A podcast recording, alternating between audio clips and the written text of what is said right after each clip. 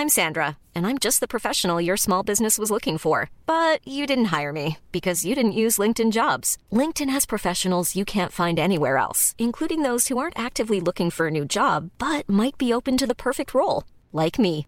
In a given month, over 70% of LinkedIn users don't visit other leading job sites. So if you're not looking on LinkedIn, you'll miss out on great candidates like Sandra. Start hiring professionals like a professional. Post your free job on linkedin.com/people today.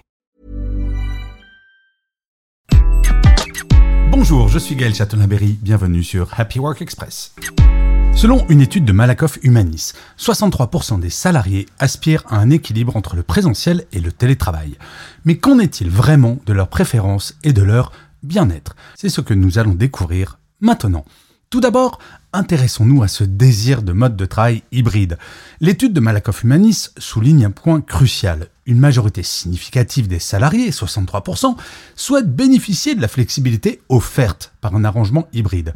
Ce modèle semble offrir le meilleur des deux mondes, la possibilité d'interagir avec les collègues en personne et la liberté de travailler à distance, réduisant ainsi le stress lié au trajet et permettant une meilleure conciliation entre vie pro et vie perso. Pour rappel, en Ile-de-France par exemple, 27% des salariés ont un trajet quotidien de plus de 1 heure et demie. Par ailleurs, un sondage d'OpinionWay en 2023 révèle une nuance intéressante. 59% des salariés déclarent apprécier le travail en présentiel.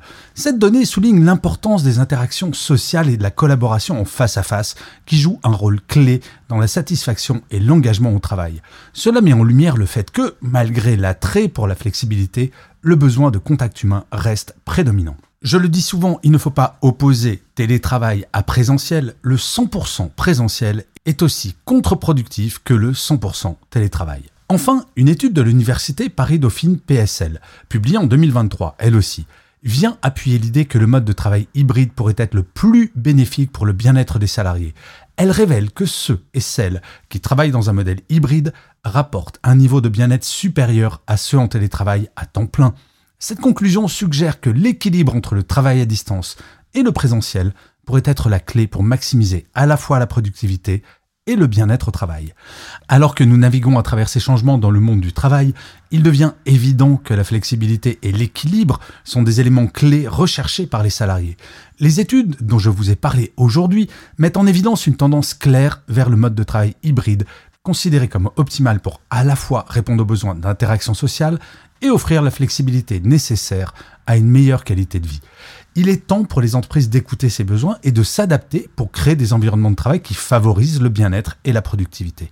Cela étant dit, je constate que si beaucoup d'entreprises repensent l'organisation pour le télétravail, très peu, pour l'instant, repensent le présentiel pour que celui-ci soit véritablement à 100% fait pour du travail collaboratif.